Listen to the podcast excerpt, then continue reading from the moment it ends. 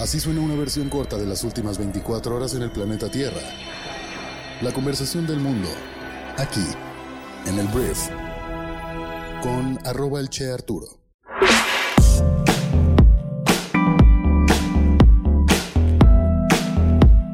Muy buenos días, bienvenidas, bienvenidos a esto que es el brief para este viernes 28 de abril.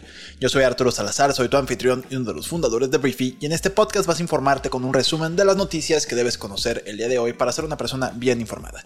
Hemos llegado al fin de semana y estoy muy feliz de que este viernes pues estamos en la ciudad de Guadalajara pasándola rico, entonces espero que nos vaya muy bien por allá. Y bueno, gracias por estar aquí. Este podcast es traído a ti por Briefy, nuestra plataforma educativa para líderes de negocios que tiene el objetivo de ayudarte a desarrollar tus habilidades de management invirtiendo 15 minutos al día. Si eres una persona que busca estar capacitándose constantemente y estar bien actualizado, actualizada, te recomiendo que descargues nuestra aplicación y la pruebes durante 14 días totalmente gratis. Muchísimas gracias por estar aquí y vamos a comenzar con esto, que es el brief. Vamos a arrancar hablando de México y tenemos un par de temas que tratar que tienen que ver con leyes y reformas. Hemos estado hablando que esta semana hubo muchísimas reformas que se hicieron por parte del movimiento, eh, más bien por parte de Morena. Eh, ayer hablábamos de los ocho puntos que se modificaron en la ley de nuestro país. Pero esta modificación o intento de modificación de las leyes tiene el objetivo de intentar desaparecer a lo que es el INAI. El INAI es el Instituto Nacional de Acceso a la Información, un organismo que históricamente ha sido el encargado de pues desenmascarar o de publicar escándalos de todo tipo de corrupción, de poner en el ojo del huracán a diferentes personas que hicieron malas cosas en nuestro país con nuestros recursos públicos, por ejemplo. Y pues es un instituto que en esta administración ha sido duramente atacado como pues un elefante blanco que no tiene ninguna capacidad, que no tiene ningún, ningún uso eh, realmente bueno para el país.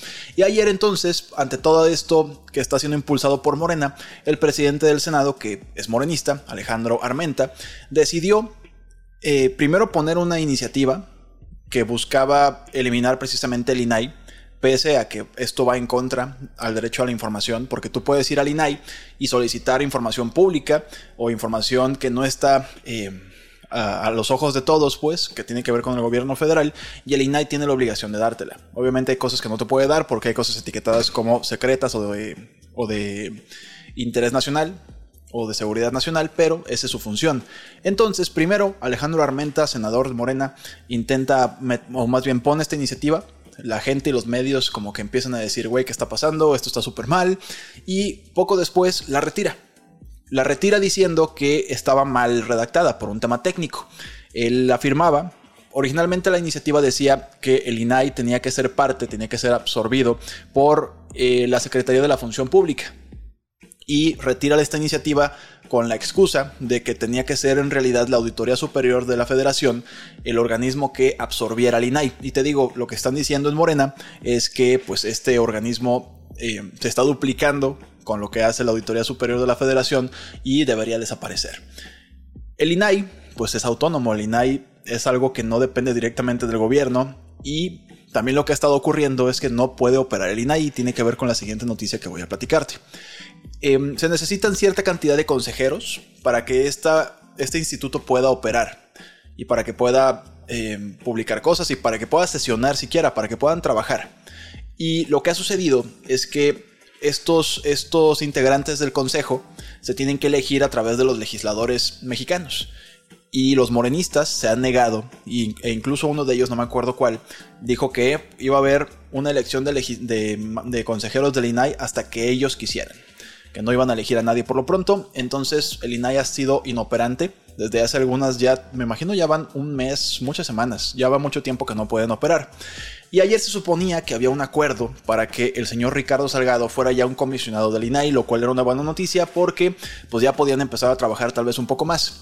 Ya estaban en el Senado, ya estaban listos para hacer esta, este nombramiento, pues esta votación, y al final se cayó la votación, Morena negó todo, o sea, votó en contra de todo, y lo que sucedió a partir de ahí es que los, eh, los legisladores de oposición tomaron la tribuna, pusieron una pancarta que puedes ver aquí en el video, y pues básicamente em, pues tronaron la sesión del Senado, porque en teoría ya había un acuerdo, incluso el mismo Ricardo Monreal, que es el coordinador parlamentario de Morena, pues ya estaba en teoría de acuerdo en que se iba a elegir a Ricardo Salgado y al final no sucedió.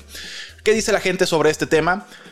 La gente que está a favor de Morena realmente solamente repite el discurso oficialista, pues el discurso de, Morena, en el que dicen que pues no sirve para nada el INAI y hay puro corrupto y no sé qué tanto, cosa que ha repetido el secretario de Gobernación, ha, ha repetido Claudia Sheinbaum, ha repetido Andrés Manuel López Obrador, pero del lado de la oposición lo que dicen pues es que es un organismo que es incómodo para un gobierno que tenga cosas que ocultar. Entonces por eso se quiere dejar inoperante y por eso luego se quiere eliminar incluso antes de que vuelva a tener la capacidad de operar y lo quieren poner o lo quieren absorber con una Auditoría Superior de la Federación, pues que depende directamente del gobierno federal, está en gabinete casi casi.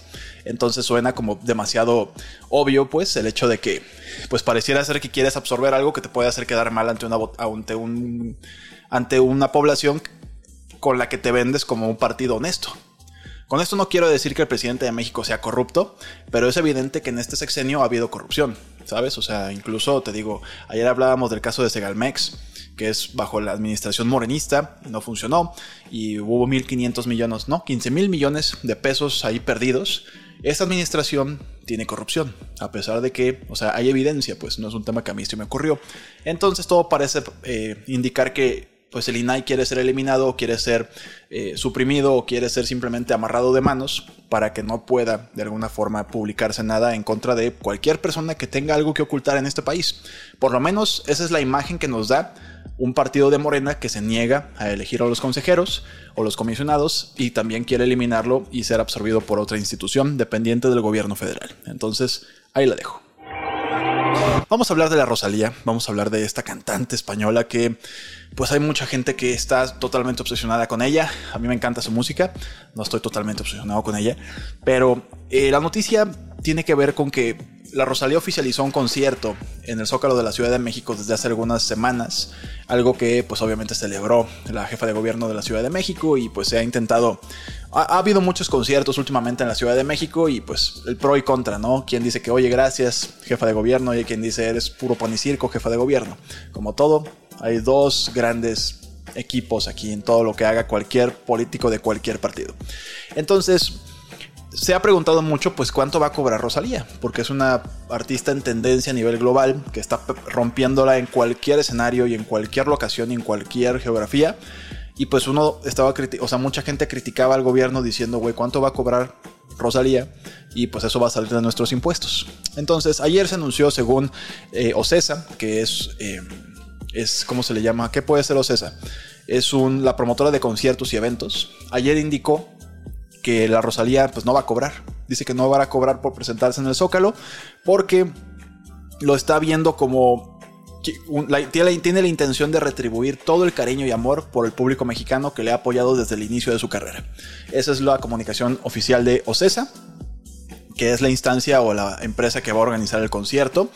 Y pues bueno, esa es toda la noticia. Te digo, la crítica ha sido bastante, pero al parecer la Rosalía va a regalar este concierto en la Ciudad de México.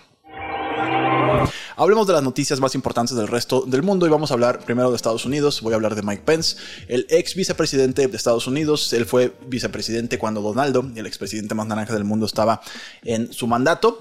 Y bueno, también fue una de las personas más cercanas a Donaldo en el, aquel fatídico 6 eh, de enero del año 2020, en el que pues la acusación que tiene Trump es que él incitó a la violencia para que diferentes manifestantes pro-Trump fueran a eh, impedir el nombramiento oficial de Joe Biden como el ganador de la elección. Eh, algo que terminó en la invasión al Capitolio, que terminó con personas muertas y probablemente todo lo que tú ya sabes. Entonces ayer el, el, ex vicepresidente testificó ante un gran jurado federal que investigaba precisamente este complot para anular las elecciones por parte de Trump.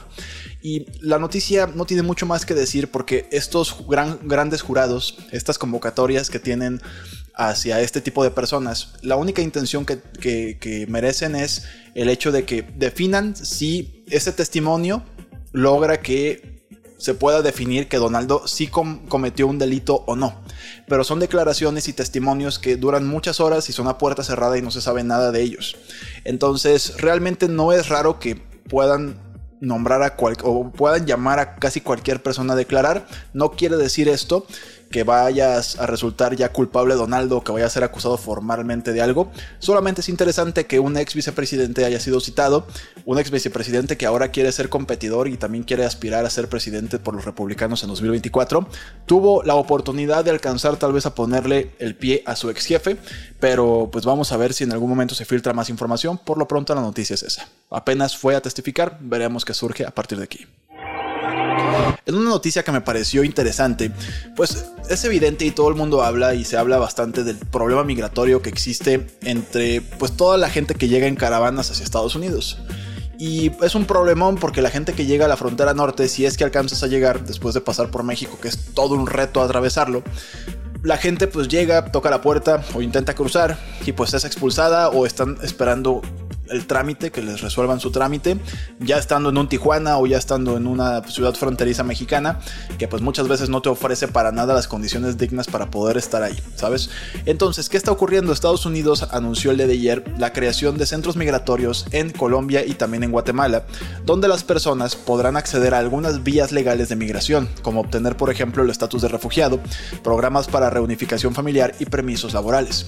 Esto está interesante porque lo que hace es poner sucursales en lugar estratégicos, Guatemala para captar a toda la gente centroamericana y en Colombia para captar a toda la persona que apenas, a todas las personas que apenas van a ir hacia Centroamérica, para que ahí puedan o sea, si no tienen la intención una persona migrante de cruzar ilegalmente con coyotes o de cualquier otra forma, pues pueden en estos centros ahorrarse la vuelta a venir a tocar la puerta a la frontera norte de México y desde allá pueden estar haciendo los mismos trámites en lugar de estar en la frontera con Estados Unidos.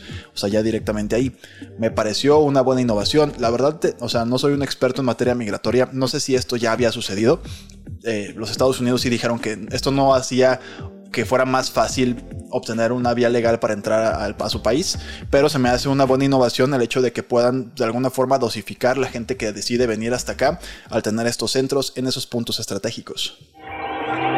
Voy a hablar del señor Mark Zuckerberg, que es el fundador de Facebook, hoy en día se llama Meta, y me da mucha risa cuando digo Meta, porque bueno, cuando originalmente se le cambió el nombre a Facebook, que por cierto estaba atravesando una serie de acusaciones y una crisis de relaciones públicas, este cambio de nombre pues atendía mucho al tema del metaverso, el meta del metaverso. Y pues todo iba para allá muy rápidamente según esto, pero de repente llega la inteligencia artificial y se come todas las iniciativas del metaverso. Si te fijas, la gente ya casi no habla del metaverso. La inteligencia artificial llegó a, a dominar toda la conversación tecnológica. Entonces, me da mucha risa porque cambiaron el nombre, pero ayer Mark Zuckerberg dijo que su empresa va a apostarlo todo por la inteligencia artificial. Y dice que hay una gran oportunidad para presentar agentes de inteligencia artificial a millones de personas de maneras que serán útiles y también muy significativas. Entonces, eh, Facebook ayer reportó de hecho buenos resultados trimestrales, reportó ganancias eh, más allá de las esperadas, a pesar de que disminuyó en, en una comparación año tras año. Pero Zuckerberg habló mucho de que pretende agregar inteligencia artificial generativa a toda sus aplicaciones. Veremos en qué termina eso. Nada más te digo, por eso empecé hablando de meta, del metaverso, porque me causa gracia pues el hecho de que hayan transformado toda su imagen y todo el nombre incluso para después estar apostando por una tecnología que claramente tiene mucho más futuro que ponerse unos visores de realidad virtual. Perdón si estás en esa industria, pero la inteligencia artificial sí llegó a ser protagónica, eh, pues de todo tipo, pues en relación a esas dos tecnologías. Pero bueno, eso es lo que reportó Mark Zuckerberg. Hablemos de Lego porque, mira, yo cada vez me convenzo más que con un Lego puedes hacer prácticamente lo que sea. Y aquí la noticia es que tres investigadores crearon una máquina de Lego que cuesta 500 libras esterlinas, que son más o menos 12 mil pesos, para imprimir o para crear piel humana. La piel humana es difícil de, crear. O sea, es, es, muy necesaria para trasplantes, pero es un proceso complejo y caro que a menudo implica donaciones o cultivo, pues el hecho de que tú recibas piel humana por un tema tal vez de una quemadura o algo así. Entonces, estos tres investigadores de la Universidad de Cardiff, que se llaman Sion Kuhlman, Chris Thomas y Oliver Castelli, desarrollaron, te digo, con Lego, una impresora que es capaz de imprimir piel humana. Sobre todo lo hace mucho más accesible. Te digo, esto es muy caro de hacer, como normalmente se está haciendo. Hay muchas startups intentándolo hacer, pero estos científicos lo lograron hacer con este aparato que cuesta 500 libras esterlinas.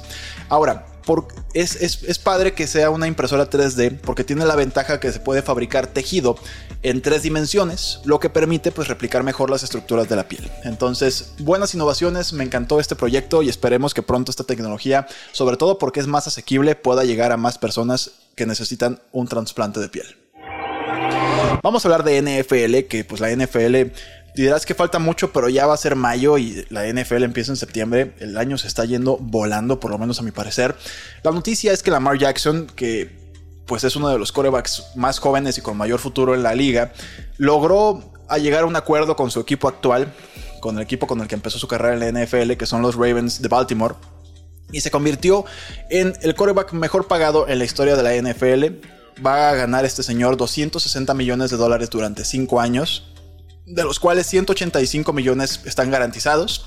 Y bueno, fue una telenovela total. Si le vas a los Ravens, me imagino estabas un poco nervioso, porque esto pasó desde que no quería, no quería, este, no quería renovar su contrato hasta que pidió la salida del equipo. Y bueno, todo este drama termina con Lamar Jackson firmando un contrato por 5 años por 260 millones de dólares. Antes de irme, quiero hacerte mi recomendación del día en Briefing, nuestra aplicación móvil para líderes de negocios, que es un artículo que se llama Cómo hacer de la retroalimentación un hábito en tu equipo. Es un artículo que en cinco pasos te dice todos los vicios que puedes tener tú en tu empresa para precisamente dar estos comentarios o retroalimentación que los haga mejorar como organización, como equipo, y te explica cómo precisamente transformar esos malos hábitos en algo que se convierta en algo recurrente y una buena práctica dentro de tu organización para poderte dar, pues sinceramente, un consejo para que puedas mejorar tu rendimiento. Esto lo puedes leer en 6 o 7 minutos, también lo puedes escuchar, porque todo lo que hacemos en texto lo hacemos también grabado en briefing y esperemos que te genere mucho valor para todos nuestros suscriptores de la plataforma. Entonces, muchísimas gracias por haber estado aquí. Esta fue la conversación del mundo para este viernes. Muchísimas gracias por escucharnos, por compartir este podcast y también por seguir nuestro canal de YouTube. Y te aviso que el lunes no tendremos programa porque es día de asueto, entonces la verdad nos vamos a tomar ese día, pues como todos, para descansar un poco, pero estaremos el martes una vez más aquí con todos ustedes, felices de informarlos como todos los días. Entonces, muchas gracias una vez más por estar aquí y nos escuchamos el próximo martes en la siguiente edición de esto que es el brief. Yo soy Arturo. Adiós.